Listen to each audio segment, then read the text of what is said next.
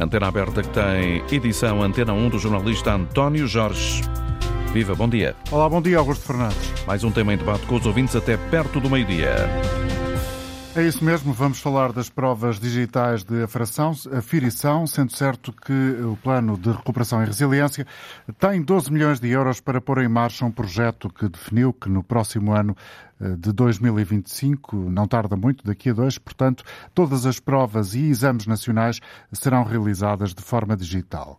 250 mil alunos do segundo, do quinto e do oitavo ano eh, já estão a realizar provas de aferição em forma digital, em formato digital, mas eh, sabemos também que há um número relevante de responsáveis pelo júri, ou seja, pela classificação das provas, que eh, bateu com a porta, na prática, eh, colocaram o lugar à disposição, dizem que o Ministério da Educação não respeitou o trabalho que foi feito, há pedidos de demissão de responsáveis pelos exames quer na Zona Norte, quer na zona do centro do país, mas também em Lisboa. Estamos a falar de 27 dos 35 agrupamentos de exames que existem em Portugal. Mas das escolas também têm chegado críticas. Houve nos últimos dias alertas que não tem havido eh, tempo suficiente para preparar estes exames, estas provas digitais. Não há condições em muitas escolas para a realização dessas mesmas provas. Vamos discutir o modelo, a eficácia, a polémica e também a sua avaliação ao Ministério da Educação, que tem estado, como se sabe, no centro das atenções eh, ao longo dos últimos meses. Queremos ouvir a sua opinião através do 822-0101, número de telefone gratuito, ou um número dedicado àqueles que estão fora de Portugal, também disponível. Trata-se desse dessa forma de acesso do número 2233-99956.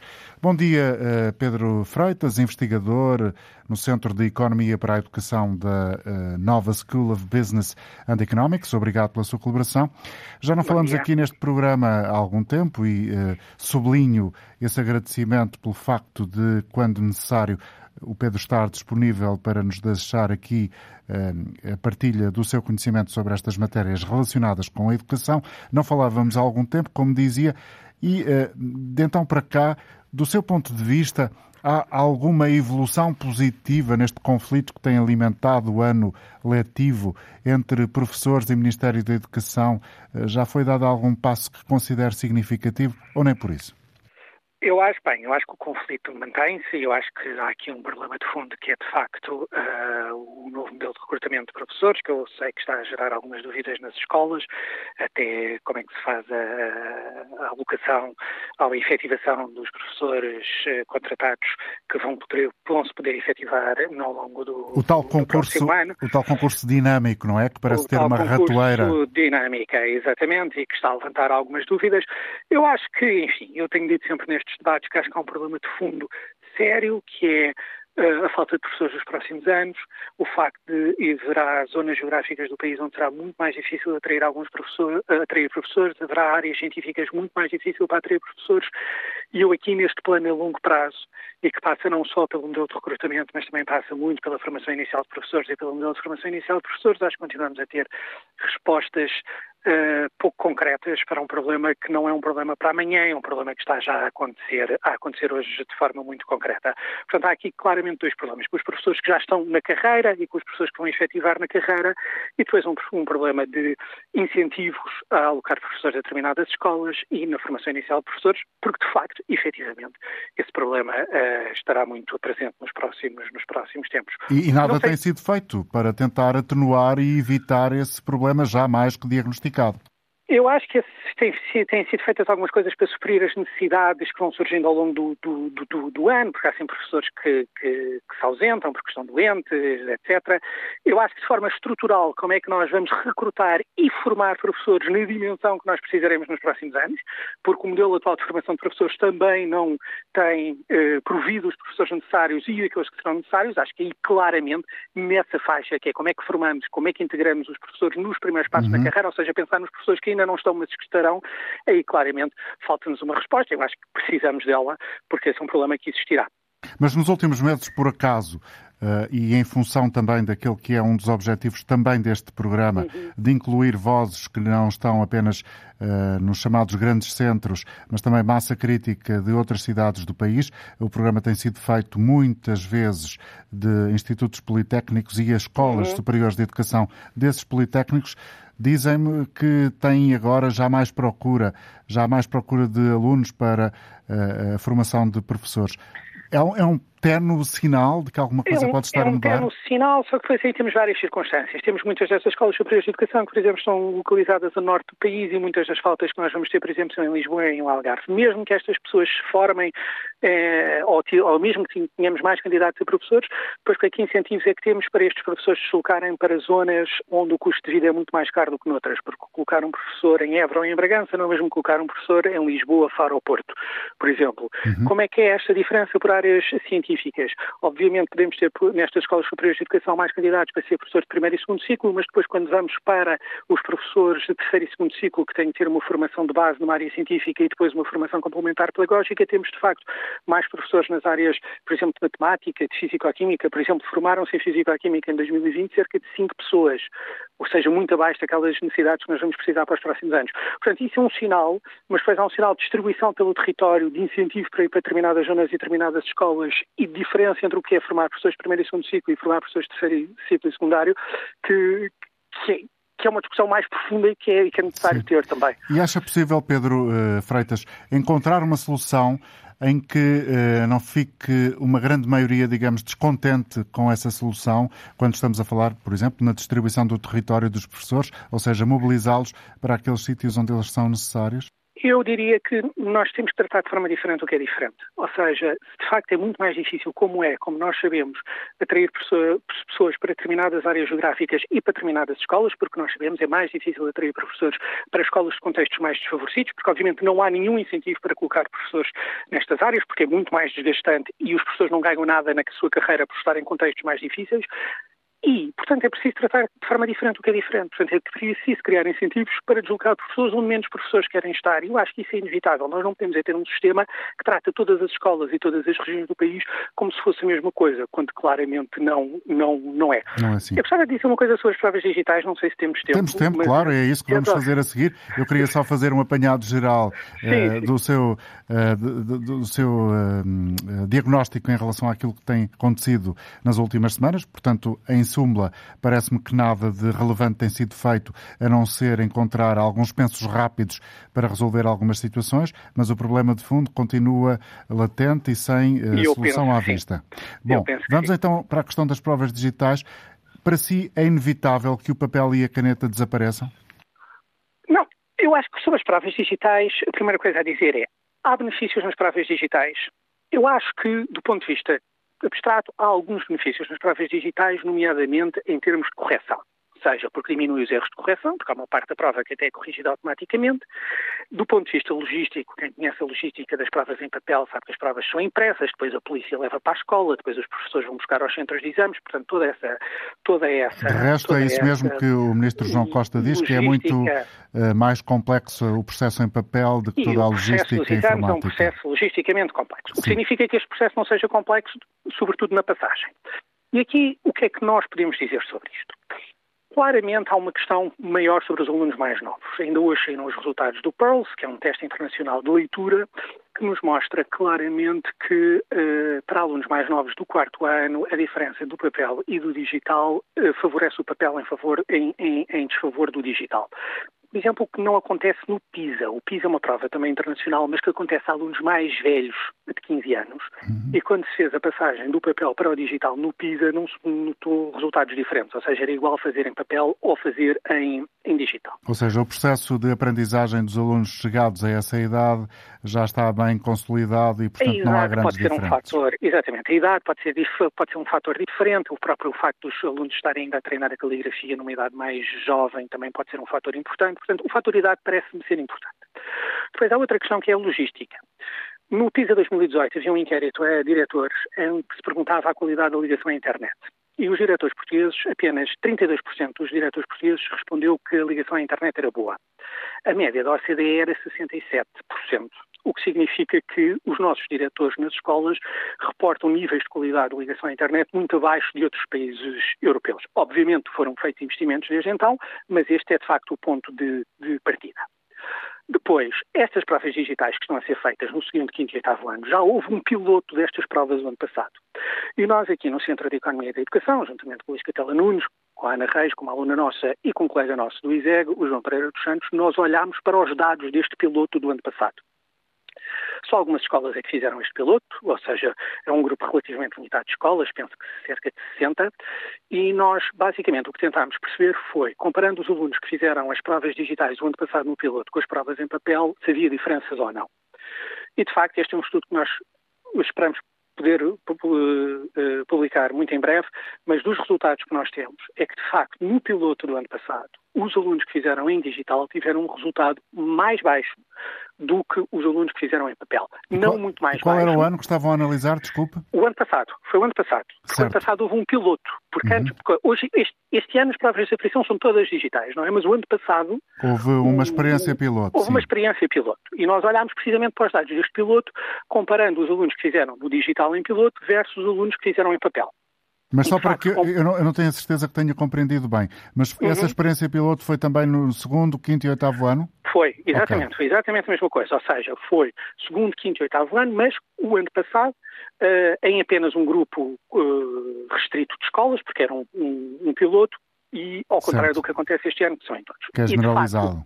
é generalizado. E o que nós olhamos, o que nós olhamos nos dados do ano passado foi que, de facto, as escolas e os alunos que tinham feito no projeto piloto as provas em papel, tinham, que tinham feito as provas em formato digital, tinham tido um resultado abaixo daqueles que tinham feito o, o, o, o teste em papel. É um impacto negativo, não muito forte, mas um impacto negativo. Ou seja, se compararmos dois alunos eh, com uma família semelhante, com um contexto semelhante, etc., o aluno que fez em digital ano passado teve um resultado um pouco mais baixo do que o aluno que fez em papel. E eh, o que é que explica esta diferença? Portanto, as provas de frição têm uma componente que é a escolha múltipla e têm uma componente eh, de resposta mais aberta. E, de facto, o que puxou o resultado pior para os alunos que fizeram de digital não foi as respostas nas escolhas múltiplas, digamos assim, mas foi as respostas em que os alunos tinham de escrever. Eh, ou seja, nas escolhas múltiplas, fazer em papel ou digital era relativamente igual, mas nas eh, perguntas onde era preciso desenvolver, era preciso escrever mais, aí os alunos em digital claramente tiveram um resultado pior, o que significa que puxou que foi a razão por trás dos alunos terem feito as provas em formato digital terem tido um resultado abaixo. O que isto nos pode claramente sinalizar que os alunos precisam aqui de uma maior familiaridade com o digital, não é? Ou seja, nós tínhamos um bocadinho a ilusão até de que durante a pandemia este uh, contacto com o digital tinha aumentado.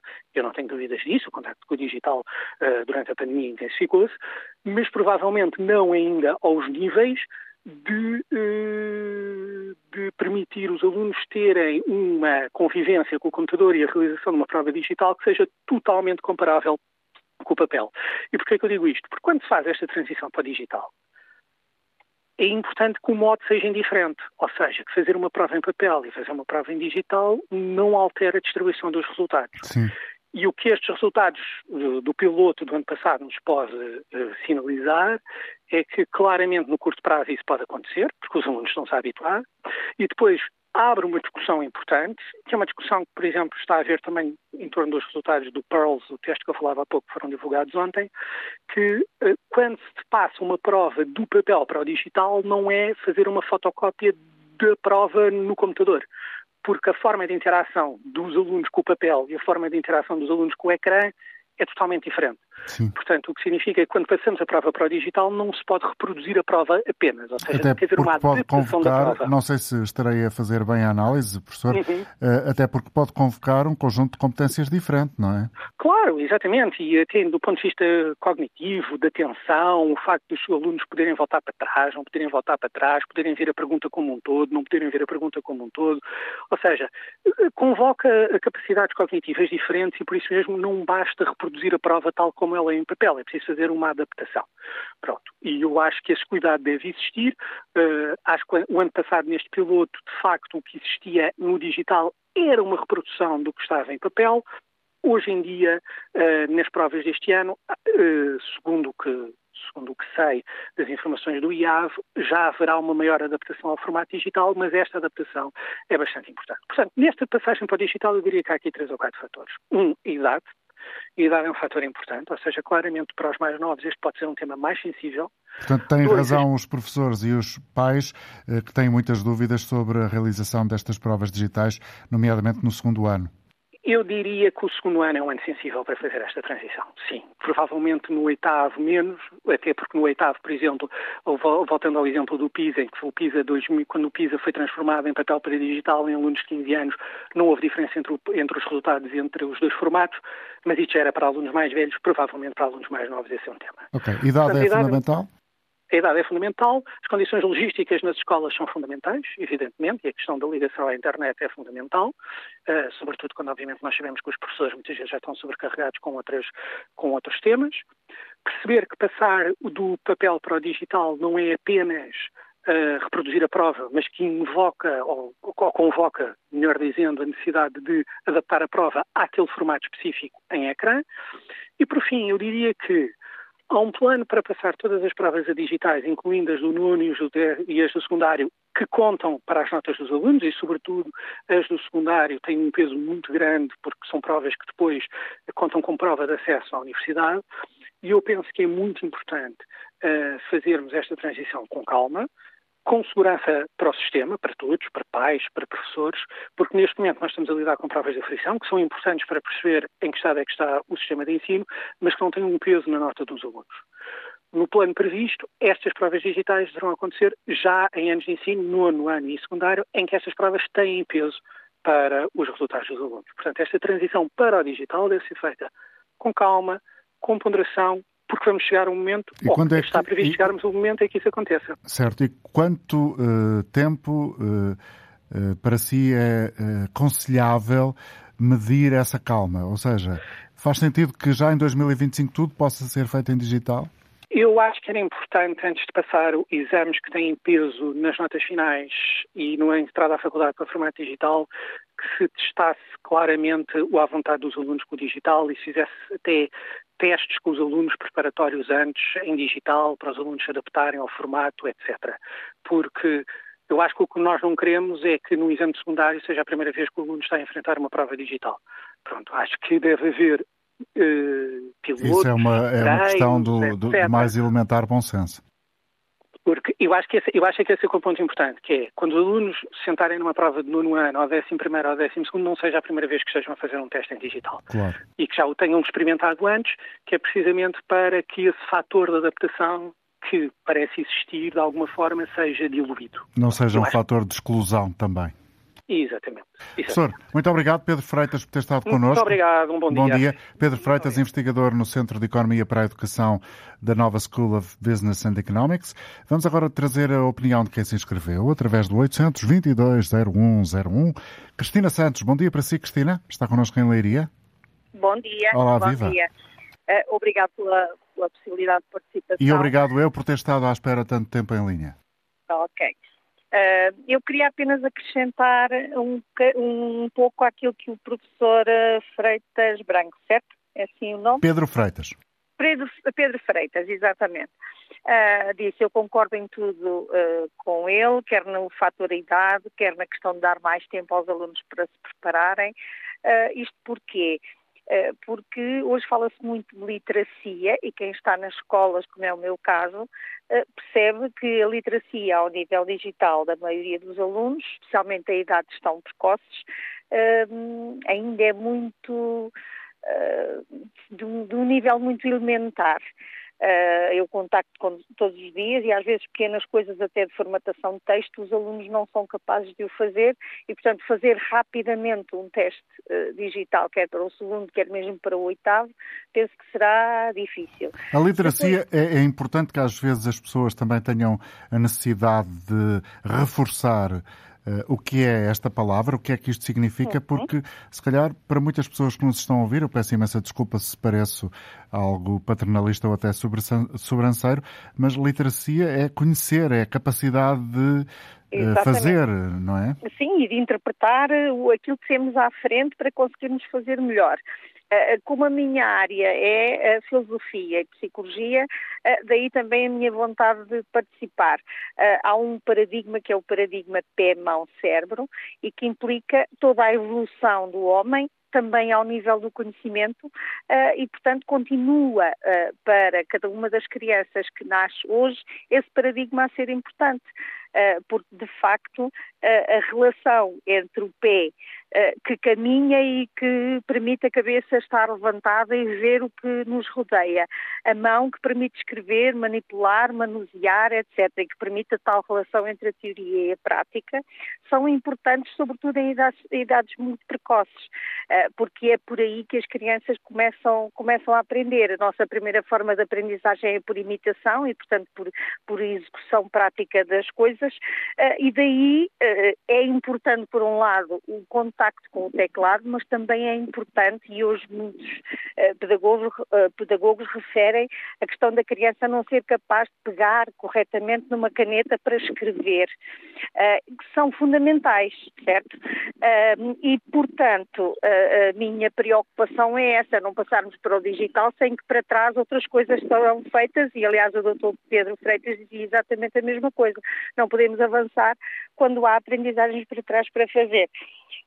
Um, e, e, esta, esta dialética pé-mão-cérebro um, implicam a, a, necessidade de, uh, para criar ideias novas, para pensar, e também é outra coisa que nós constatamos muito, uh, os alunos uh, hoje em dia não conseguem pensar pondo vantagens e desvantagens em, em contraposição uh, e fazendo uma análise própria com sentido crítico, têm muita dificuldade em o fazer. Daí que eu entenda que, e por isso eu participei, uh, que seja necessário, de facto, hum. escrever para uh, concretizar ideias, para diversificar ideias e para desenvolver também a imaginação, uh, que eu penso que fica muito reduzida. As novas tecnologias são importantes, mas que fica muito reduzida apenas com o teclado. Cristina, tenho uma uh, coisa a dizer. É Agradecer-lhe a sua exposição, a exposição de seu pensamento, com cabeça, tronco e membros. Muito obrigado. Muito obrigado também. Muito obrigado. Elisa Maneiro também está em Lisboa, eh, aliás, não, não é também. Também é professora e está em Lisboa e a Cristina Santos estava em Leiria. Elisa, bom dia para si. Bom dia, bom Viva. dia, muito obrigada, muito obrigada pela, pela oportunidade. Eu também faço parte dos muitos mil pessoas que sou da Zona Norte, mas tive que migrar para Sul. Mas isso irei falar no fim. Está a correr Bom, bem? Está a correr bem. Eu, eu já cá estou em Lisboa há sete anos já constitui família aqui em Lisboa e, claro, tenho to todos os custos associados a isso. Eu posso dizer que qualquer pessoa aqui em Lisboa tem que voltar ao tempo de estudante, tem que rever bem os orçamentos. Por vezes, algumas pessoas têm que ter dois empregos ou então terão, não podem exatamente ter, ter filhos porque, infelizmente, por vezes, o orçamento não dá para ter filhos. Uhum. Mas eu, por acaso, eu tenho dois filhas, dois filhos.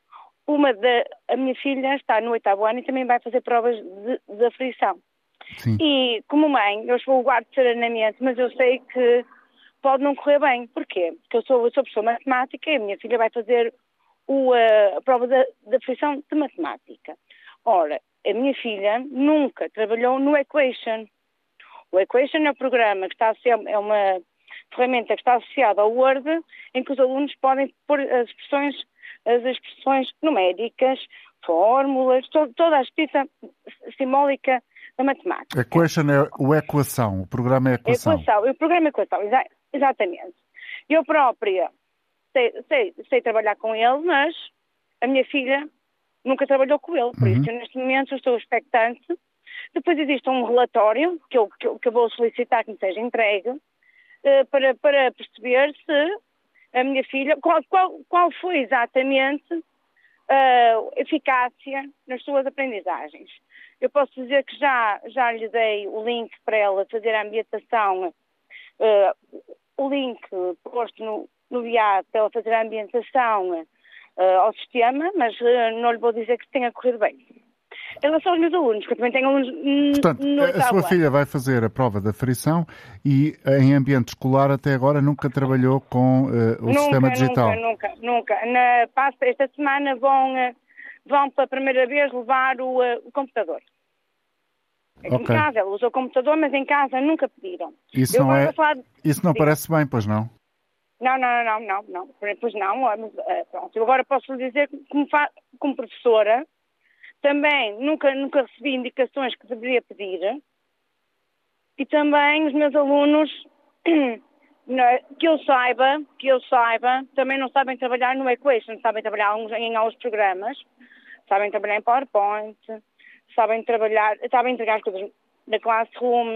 Eu já, eu já lhes apresentei o GeoGebra, até o Photomat, que são aplicações que eles podem trabalhar e quando, e quando é necessário ou pertinente, eu costumo fazer uso do telemóvel em contexto educativo de sala de aula, quando eu peço, e não quando eles querem, obviamente, mas eu também já, já lhes expliquei que eu sou responsável pela literacia matemática, mas não sou responsável pela proficiência digital. Uh, claro que estamos a falar de uma turma boa, do nível, do nível de 4 e 5, poderá ser, mas não sei qual será o impacto que, estará ter, uh, que irá ter nos seus resultados. Hum. Eu, como professora de matemática, estou a fazer chamados treinos. Se um treinador, quando vai às Olimpíadas, treina mais e de forma mais aguerrida, é o que estamos a fazer. Embora os jovens não sejam muito agradados. Mas olha, é vida. Não estão agradados é com, fosse... com o treino? o treino, não. Pronto, é assim, nós não podemos facilitar tudo, não é? Uhum. Temos que, eles vão ter uma prova e nós temos que reunir todas as ferramentas possíveis e impossíveis para fazer. Literacia matemática é comigo. Proficiência digital.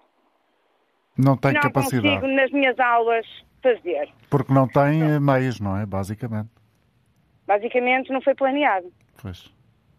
Obrigado. Obrigado, Elisa.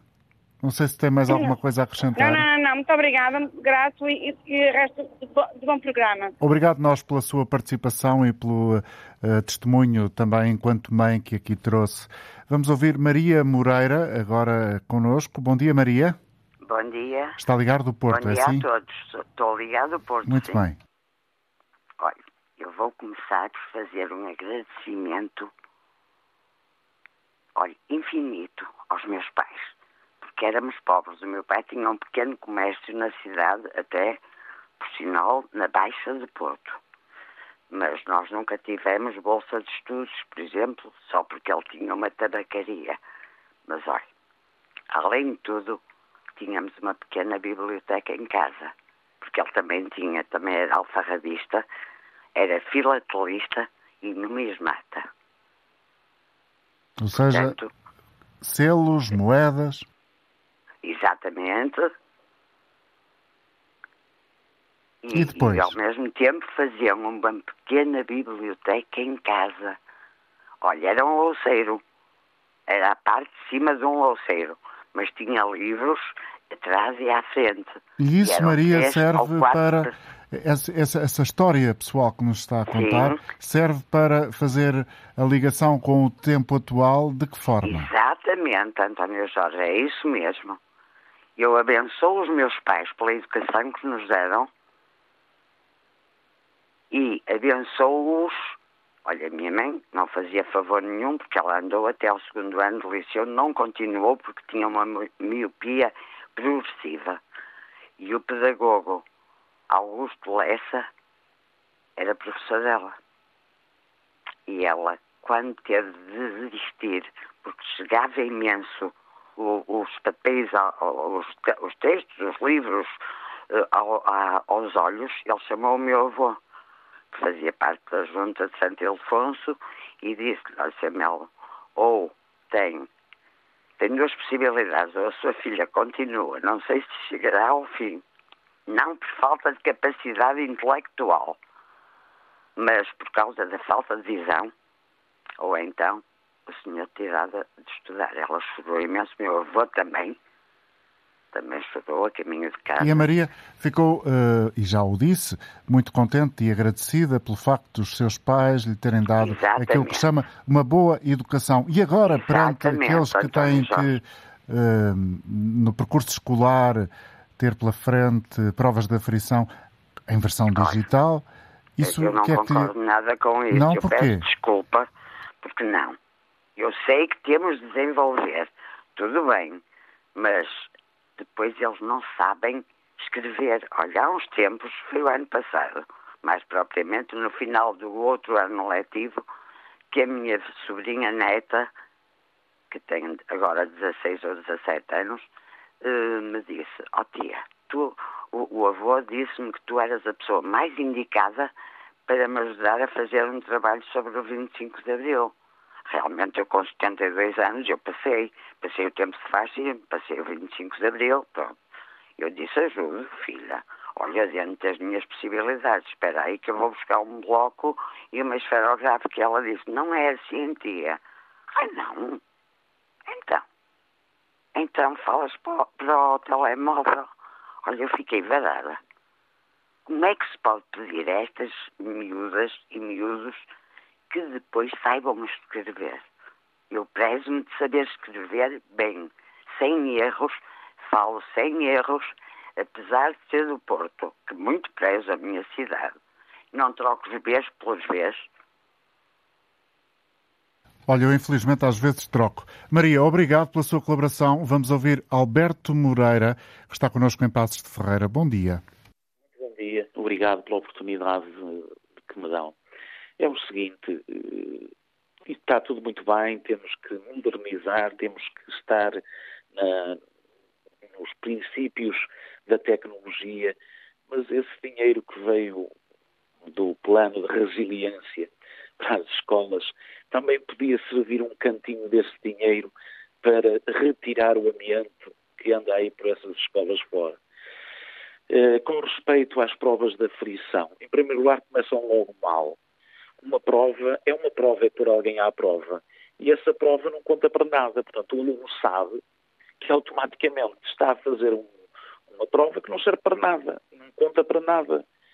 Que alunos é que vamos ter no futuro? e não é importante estamos... para os professores, pelo menos, para eles saberem em, evidente, que, em que situação estão os alunos em termos de aprendizagem? Sem dúvida que era importantíssimo. É claro que se não conta para nada, o aluno vai para ali e já sabe de antemão que aquilo não lhe conta, não, não tem garra, não tem paixão e aquilo que, que, que, que, lhe pedem. Não terá o brio que eventualmente pois se esperava. Tem, é isso mesmo, tem brio por aquilo. E eu custa-me aceitar como professor uma coisa, como é que é possível eh, estes senhores governantes que nos vão governando durante anos, que não, não passem pelas escolas e que vejam a realidade das escolas. Os nossos alunos infelizmente, não são todos, mas a maioria deles, não sabem ler nem escrever. Se lhes perguntar eh, qualquer coisa de, de, de, alguma situação histórica, eh, de uma data qualquer importante, eles não sabem, porque hoje em dia fazem copy-paste do Google, às vezes até vêm em brasileiro e nos mostram, olha, eu fiz esta, esta pesquisa, mas foste a alguma biblioteca, falaste com os teus avós, com os teus pais. Não, não, Fui ao Google e o Google fiz lá e está lá tudo direitinho. Quer dizer, nós não andamos aqui a brincar, não andamos a, a trabalhar na educação. E o meu grande, a minha maior pena é que eh, se esteja a fazer a transição para o digital para mostrar ao OCDE que nós estamos no top, não estamos nada. As escolas têm os, os, os computadores obsoletos, a maioria deles não funciona. É necessário técnicos especializados para consertar e para ajudar os professores. Aliás, os professores nem informação tiveram, alguns deles, nem informação tiveram para, para a aplicação destas provas. Evidente que o que é que nós andamos aqui a fazer? Andamos a brincar com a educação e vamos ver no futuro os políticos que vamos ter, os professores, os médicos, os agricultores, sei lá o quê, o que é que nós vamos ter no futuro e como é que vão ser as nossas feiras do livro. São sempre os mesmos. Dizem que já aumentou, mas é mentira. Ninguém, praticamente ninguém lê, a não ser ver uh, revista, não sei de quem, não sei de mais, que a gente sabe que é assim que funciona. A minha maior pena é esta. Quando se faz uma prova, ela deve contar para alguma coisa. Senhor Ministro, por favor, uh, abre esses olhos para trás e comece a ver a realidade nas escolas. Passe por elas e veja o que se está a passar nas escolas. E muitos professores que não se deixem levar pela onda da, da manifestação. Só eh, manifestam, fazem barulho. Pois vamos para as hum. situações reais das escolas tudo aceita, tudo é aceitável, tudo está bem e ninguém é capaz de dizer não. Obrigado, Alberto. Obrigado. Vamos dar eh, oportunidade a outras eh, pessoas que se inscreveram também para estar hoje no programa, na antena aberta da Antena 1. Caso de Joaquim Silva Pinto, que está em Torres Novas. Bom dia. Bom dia, António Jorge. Bom dia. Mais uma vez, dar-lhe os parabéns por este excelente programa que eu vou ouvindo. É, olha, foi tudo dito pelo Dr. Pedro Freitas, excelente explanação, bem como aquela professora que o António Jorge elogiou, salvo erro de Leiria, que também fez uma explanação excelente. Só duas coisas a acrescentar, porque praticamente foi, foi, foi tudo dito. Estas provas não fazem sentido nenhum. A maioria das escolas eh, não, não têm condições, nem estão preparadas para este modelo de avaliação. É a sua experiência, Joaquim? Daquilo que conhece das escolas, acha Sim. que é isso efetivamente Olha, que sucede? António Jorge, a vivência que tenho é viver com uma mulher há muitos anos que é professora do ensino secundário, portanto sei bem o que é que estou a dizer. E eu também como formador, também conheço esses membros. Um, claro que este, este, grupo de trabalho que, que pediu admissão vai ter repercussões garantidamente. Só não tem para este governo porque nada tem repercussões na ideia deles. Nós temos que fazer uma reflexão muito profunda, António Jorge. E eu gostaria que todos os portugueses ouvissem estes programas excelentes. A quem é que interessa este tipo de ensino? A quem interessa uh, uh, ter professores desmotivados? A quem é que interessa termos um povo inculto? Porque, oh, António Jorge, em 20 palavras que um aluno escreve, dá 10 erros. Nós estamos a ter cada vez mais, com estas políticas destes governos, um povo inculto. E é óbvio que interessa a estes governos de esquerda ter um povo inculto, porque é fácil de manipular em determinadas situações. O Dr. Pedro Freitas foi bem claro na explanação que o fez. E, e, e mais, fizemos um teste piloto onde se provou que uma grande parte dos alunos que fizeram o teste digital tiveram pior nota do que os que fizeram à mão. A caligrafia é uma vergonha, António hum. Os, os, nossos filhos hoje, os nossos putos, escrevem mal, mal, mal. Porquê? Aí agora vão para os computadores fazer tudo quando já lá está tudo feito e até faz a correção diretamente o próprio computador. Isto é inaceitável. Obrigado, Joaquim pela sua participação. Ficou também clara a sua indignação em relação àquilo que está em cima da mesa. Não concorda. E a Fátima Ribeiro, que está em vendas novas. Qual é a sua opinião, Fátima? Uh, sim, sim. Bom dia. Bom dia. Ora, a minha opinião, eu posso dizer que sou mãe de duas, duas raparigas e que sou professora. E hum. estou a falar como mãe e como professora. Uhum. Ora, como e as suas filhas estão, estão uh, neste momento não, não. a fazer ou vão fazer não. provas? As minhas filhas, uma já, já concluiu o ensino superior e a outra está no nono ano. No entanto, as minhas filhas tiveram provas de aflição quando estavam nos, nos devidos anos escolares. Mas não digitais? Não digitais. E nunca foram fazer uma prova de aflição. Uhum. Porque eu sou contra. Porque acho que é um sobretrabalho. Era, para, primeiro, pronto, em papel, tínhamos o gasto de papel que era um gasto excessivo e que não vale para nada, que não conta para nada. E depois, uh, estar a sobrecarregar as crianças com uma prova que não vale para nada, eu sempre fui contra o sobretrabalho e, e nós, professores, sabemos bem o que custa chegarmos a junho e termos centenas de exames e provas para ver, portanto, eu sou completamente contra este tipo de ensino. Há muita coisa mal. Nós há seis meses que andamos na rua a gritar ah, não, não disse, mas agradeço todas as, as intervenções anteriores, excelentes. Nós andamos a gritar por uma educação de qualidade, por professores de qualidade, por uma escola de qualidade. E o nosso Ministério tem tanto por onde pegar e andamos aqui a batalhar em provas de aflição que não contam para nada. Portanto, isto é ridículo. Estamos num país ridículo. Obrigado, Fátima. Um bom dia. Vamos falar com Fernanda Ledesma, faz parte da Associação Nacional de Professores de Informática, é presidente. Bom dia, obrigado por estar connosco. As escolas estão preparadas para fazer estas aflições digitais? Não, as escolas não estão preparadas, ou pelo menos não estão preparadas com a tranquilidade que deveriam estar, porque muitos dos computadores que foram entregues aos alunos só chegaram este ano durante o ano e a maior parte das escolas ainda nem sequer definiu uma estratégia pedagógica para integrarem esses computadores em sala de aula. Uh, nem tem condições na maior parte das salas para o fazer. E isso é um trabalho que leva algum tempo, daí a nossa sugestão de se ter adiado um ano e este ano fazer um piloto talvez maior. Um, mas pronto, indo aos problemas que hoje estão a acontecer nas escolas, nós sabemos que estão a acontecer alguns problemas com a extração de utilizadores e passwords uh, para, para, para os alunos poderem aceder à prova que houve vários bloqueios durante a realização das provas e que em muitos casos foi mesmo preciso reiniciar os computadores, mas estas situações um, podem sempre acontecer, mas acontecem mais quando tudo foi feito à última hora, sabendo que estas indicações e a estratégia foi mudada, a mudança de estratégia de realização das provas só chegou à escola dia 12 não é, de, de maio, como bem sabemos, na sexta-feira de manhã ou na quinta de manhã e, e, e, os procedimentos para a realização da prova offline só chegaram no sábado. Um, e, e, quando o Sr. Ministro e o Sr. Presidente dizem que, do IAV, dizem que isto é tudo muito simples para as, as escolas que optaram por realizar a prova offline, os procedimentos não são assim tão simples, nem são para qualquer criança como tentaram passar. Aliás, o discurso, e isso acaba por irritar ainda mais os professores, porque o discurso é sempre a tentar desvalorizar o que se faz nas escolas. Isso é tudo muito simples, é tudo muito fácil. E esse é um dos discursos que tem levado muitas vezes a que os professores estejam muito chateados e com muita razão em muitas situações.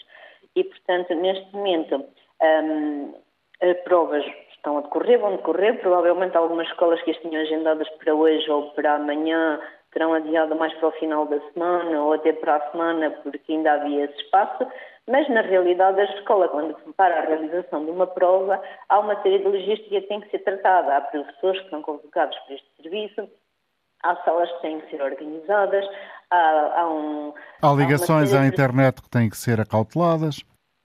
Ligações à internet têm que ser acauteladas, há computadores que têm que ser revistos e que não houve grande tempo para o rever, porque se eles estão em casa dos alunos, os professores não tiveram tempo para o rever, porque os computadores que foram distribuídos aos alunos foram cedidos por comodato e estão na casa deles, não estão na escola, e se eles os levaram para casa também não há nada que garante que no dia a seguir eles chegam e estão em condições de ser utilizadas, porque eles partem com muita facilidade, os ecrãs, os teclados e tudo isso, e portanto estamos numa situação, estamos, está tudo a decorrer numa situação de muita incerteza. Professora Fernanda Ledesma, perdoando-me uh, a utilização da expressão popular, a senhora diria com todas as letras que tudo isto foi feito em cima do joelho? As alterações, sim, porque todas as reuniões que nós tivemos durante o ano e o processo que estava planeado até ali parecia estar, estar tudo muito mais estável. Com estas alterações, causou aqui alguma instabilidade e alguma incerteza que ninguém sabe muito bem como é que isto vai decorrer. Eu tenho a certeza que vai decorrer porque os diretores e os professores acabam sempre por dar o seu melhor nas escolas e fazer um, um esforço para que nada prejudique os alunos mas não vai decorrer naquela situação que todos desejaríamos no final do ano letivo, que por si já foi difícil. Muito obrigado pela sua colaboração neste programa. Desejo-lhe um bom dia. Fernanda Ledesma, Presidente da Associação Nacional de Professores de Informática, a deixar aqui um quadro do, daquilo que está a acontecer nas escolas. José Carlos Silva, bom dia. Está connosco em Alvar. Bem-vindo. Bom dia. Vou tentar ser eh, sintético, mas eu queria explanar rapidamente uh, o meu raciocínio numa ideia central fundamental em três pontos e dar três ideias finais. A minha ideia central é tudo isto é pôr o carro à frente dos bois. Uh, fundamentando por questões uh, físicas, já aqui foram faladas, a questão da internet que não vai uh, aguentar com tudo, a questão dos computadores que nem todos os alunos têm disponíveis para trazer para as escolas, isso leva-me ao segundo ponto que tem a ver com a planificação das provas. Pôr o carro à frente dos bois porque entregar estas instruções a, a 48 horas de realizar a prova de informática é absolutamente insano porque eh, as provas têm que ser planificadas, não é como o Sr. Ministro diz, que a prova de TIC podia ser feita entre 16 e 29 de maio, mas a calendarização já foi feita. Aqui na escola onde eu estou, por exemplo, a opção é propor os alunos todos a fazerem dias diferentes para usar a sala de informática para garantir que todos vão ter computador e internet. Não sei se vocês sabem que as aulas dos outros anos de escolaridade também não param. Portanto, há aqui uma logística que tem que ser feita e que tem que ser respeitada e não pode ser com as coisas em cima do joelho. Terceiro ponto, que é aquele que me preocupa mais, porque eu também sou pai. E sou pai de três crianças, uma delas está no segundo ano e vai fazer provas de aferição digitais. E isto é a maior das insanidades. Uma criança de 6, 7 anos, 7, 8 anos, fazer provas digitais, quando começou a usar o computador uma vez por semana na escola, há meia dúzia de semanas, eu posso dizer que em casa, porque tenho condições, já o pus a fazer provas modelo, e ele demora muitíssimo mais tempo para resolver. Ele, se clica no sítio errado, aquilo bloqueia, ele já fica aflito, sem saber como é que sai dali, e eu acredito que não seja só o meu, acredito que seja preço que fez fora. E, portanto, deixava três ideias finais. O, o Dr. António Jorge há pouco perguntou a um que participou se as provas da frição não serviriam para nada, não. Eu não acredito que provas que não contam para a nota deem mais indicações sobre as aprendizagens dos alunos do que os elementos que os professores recolhem ao longo de um ano ativo inteiro. Ok? A segunda coisa, acho que é uma insanidade maior as provas da frição e terem-se mantido os programas quando houve uma pandemia, por exemplo, no caso deste meu filho, que o apanhou no último ano do pré-escolar e no primeiro ano do primeiro ciclo. É incrível as lacunas de aprendizagem que não irão ir por essas crianças fora e que não vão ser estas provas da frição que vão demonstrar. E para finalizar, eu fiz o alerta para este problema há cerca de 3, 4 semanas para as televisões deste país. Lamento que tenham sido ignorados para fazerem uma investigação a fundo sobre este tema e que só agora, quando elas já estão no terreno e quando estão a aparecer os problemas que eu alertava e outros pais há muito, é que estão a dar a devida atenção e agradeço ao Dr. António Jorge por ser uma das pessoas que deu essa atenção. Bom dia para todos. Obrigado, José Carlos Silva. João Rodrigues, eh, na Figueira da Foz, bom dia. Bom dia. Bom dia, bom dia a todos. Uh, eu gostaria também de falar sobre este tema das provas de, de aferição, uma vez que, que isto é, é, mais um dos temas que, que, que complica todo o sistema que, pela, pelo qual a escola pública está a passar. Quero uh, reforçar a ideia de que o que se está a passar hoje relativamente às provas de aferição não é mais nem menos do que, como o ouvinte anterior disse, uma falta de escutar uh, os reais problemas que a educação e que a escola têm.